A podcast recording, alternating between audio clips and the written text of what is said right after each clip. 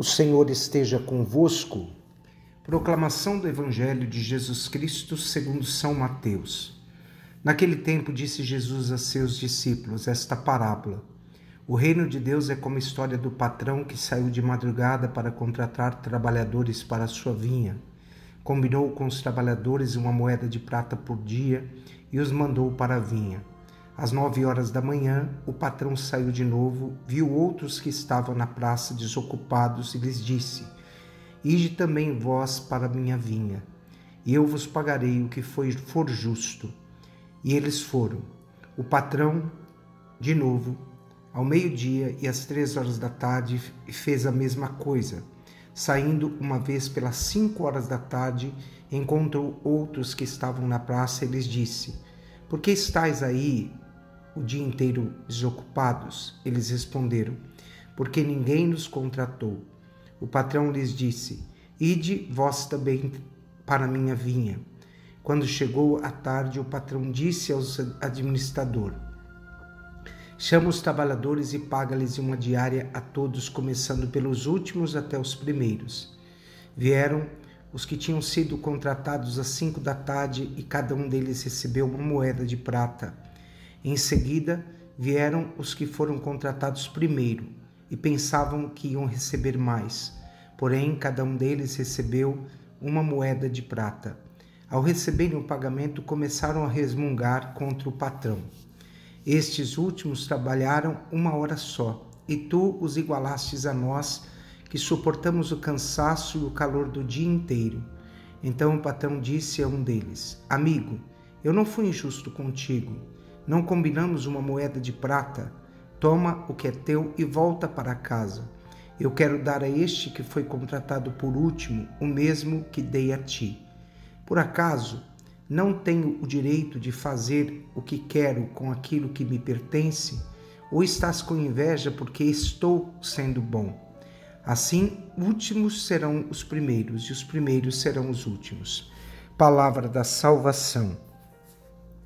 Meus irmãos e minhas irmãs, Jesus entra no evangelho de hoje numa controvérsia com os fariseus. O evangelho hoje fala dos pecadores que Jesus acolheu na sua mensagem. Então, hoje, ouvindo o evangelho, os fariseus não admitiam que Jesus se sentasse com os pecadores. Eles eram aqueles que tinham sido chamados primeiro para servir a Deus. Então, o evangelho hoje nos convida a olharmos para a nossa inveja e a nossa mesquinhez. Deus age diferente dessa lógica humana que muitas vezes ocupa o nosso coração, aonde nos julgamos mais importantes e melhores do que os outros. E este Deus que nós servimos e amamos, ele dá espaço a todos no seu reino. E todos nós somos chamados a refletir essa generosidade, uma generosidade de um Deus que não olha, nos olha como sendo é, merecedores mais do que os outros, mas nos olha igualmente. Porque se Deus nos olhasse de modo distinto, Deus seria contraditório. Ele é amor e, por ser amor, ele age igualmente com todos os seus filhos. Retribuir, ele retribui igualmente, pois, pois ele não distingue pessoas. Nós é que distinguimos as pessoas e por que nós distinguimos? O que falta em nós para que façamos distinção entre as pessoas e não nos alegremos pelas alegrias dos nossos irmãos? Justa, justo é quem julga a sua vida segundo os preceitos de Deus. Que a nossa justiça seja de nos avaliarmos todos os dias. Justo é quem julga a sua justiça segundo os preceitos de Deus. Portanto, Deus quer introduzir todos os homens na sua felicidade.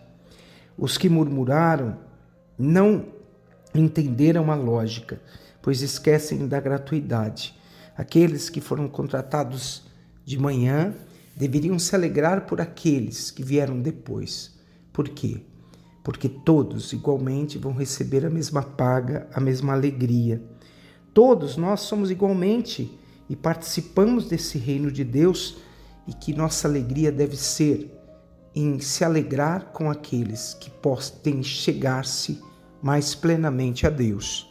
Hoje, nós também podemos meditar a encíclica que foi escrita pelo Papa Bento XVI, a sua primeira encíclica.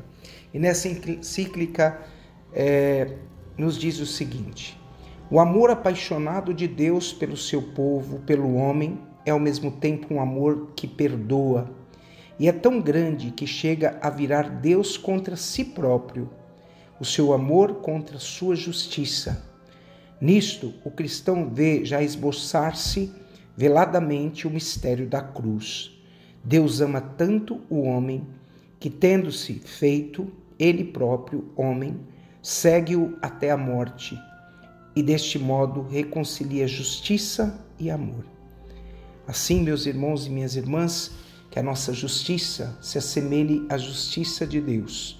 Que nós, meus irmãos e minhas irmãs, pensemos que Deus é misericórdia e que nós sejamos sinal da misericórdia aonde nós estivermos. Desça sobre vós a bênção do Deus Todo-Poderoso, o Pai, o Filho e o Espírito Santo. Amém.